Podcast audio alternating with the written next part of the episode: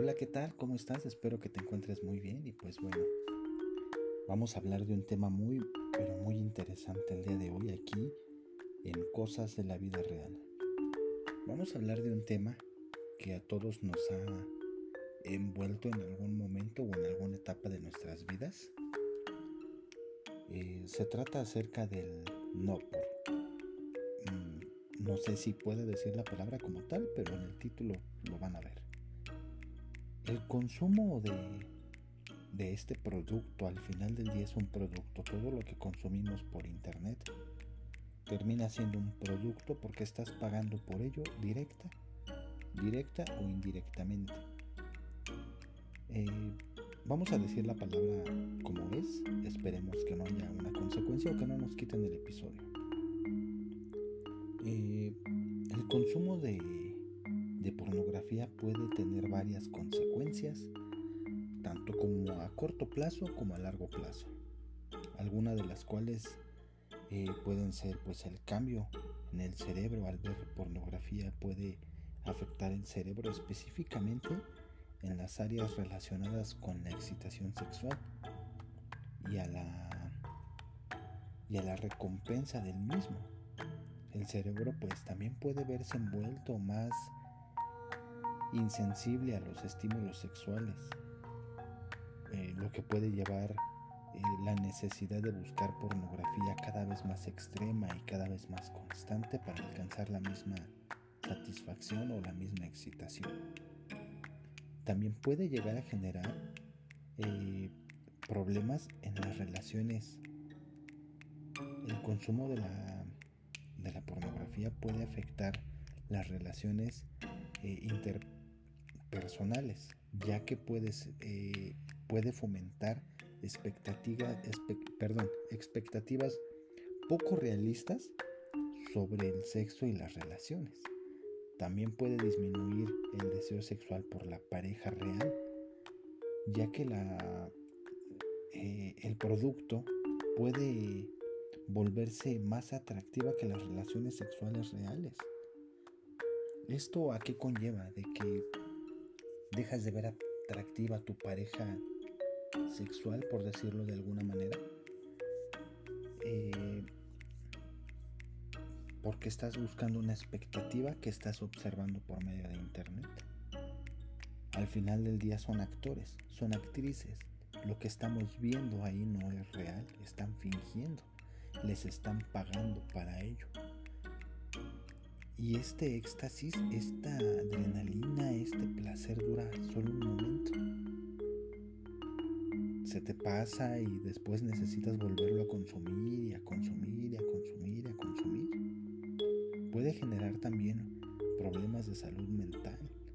Consumir tanto este producto puede tener un impacto negativo en la salud mental de las personas. Pueden sentirse culpables o avergonzados después de consumir el producto, específicamente si están violando sus propios valores o creencias. Puede llegar a provocar ansiedad, depresión o algunos tipos de trastornos del estado del ánimo. Bueno, esta es información que yo he buscado en internet porque me llamó la atención el tema. Eh, con algunas personas hablábamos sobre este tema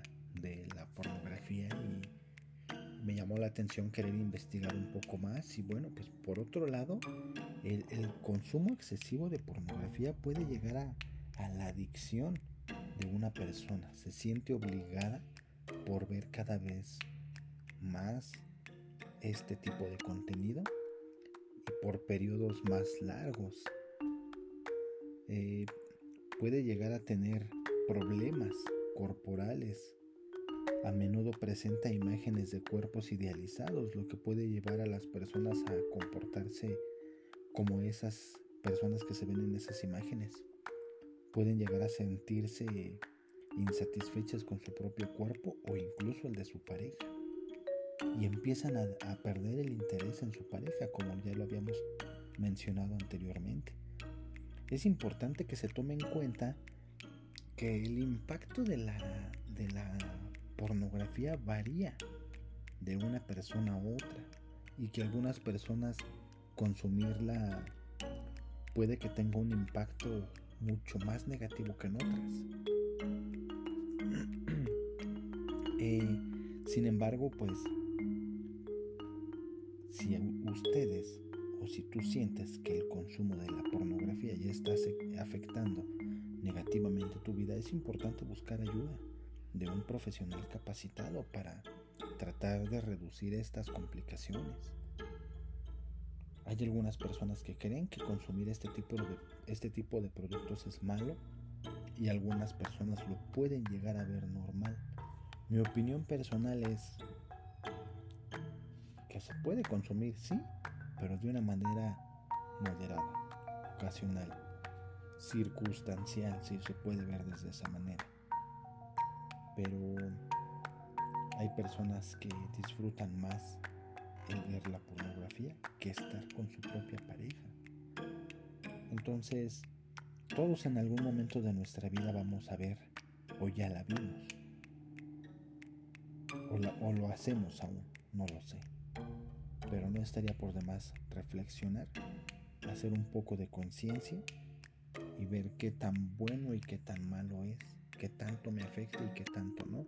Al final del día este es un tema, son cosas de la vida real, como lo llama el episodio y como se llama el podcast. Y entonces bueno, eso es todo por hoy. Espero que les haya gustado y ya sabes, sé chingón, sé chingona sin chingar a los demás. Que estés muy bien y nos vemos a la siguiente.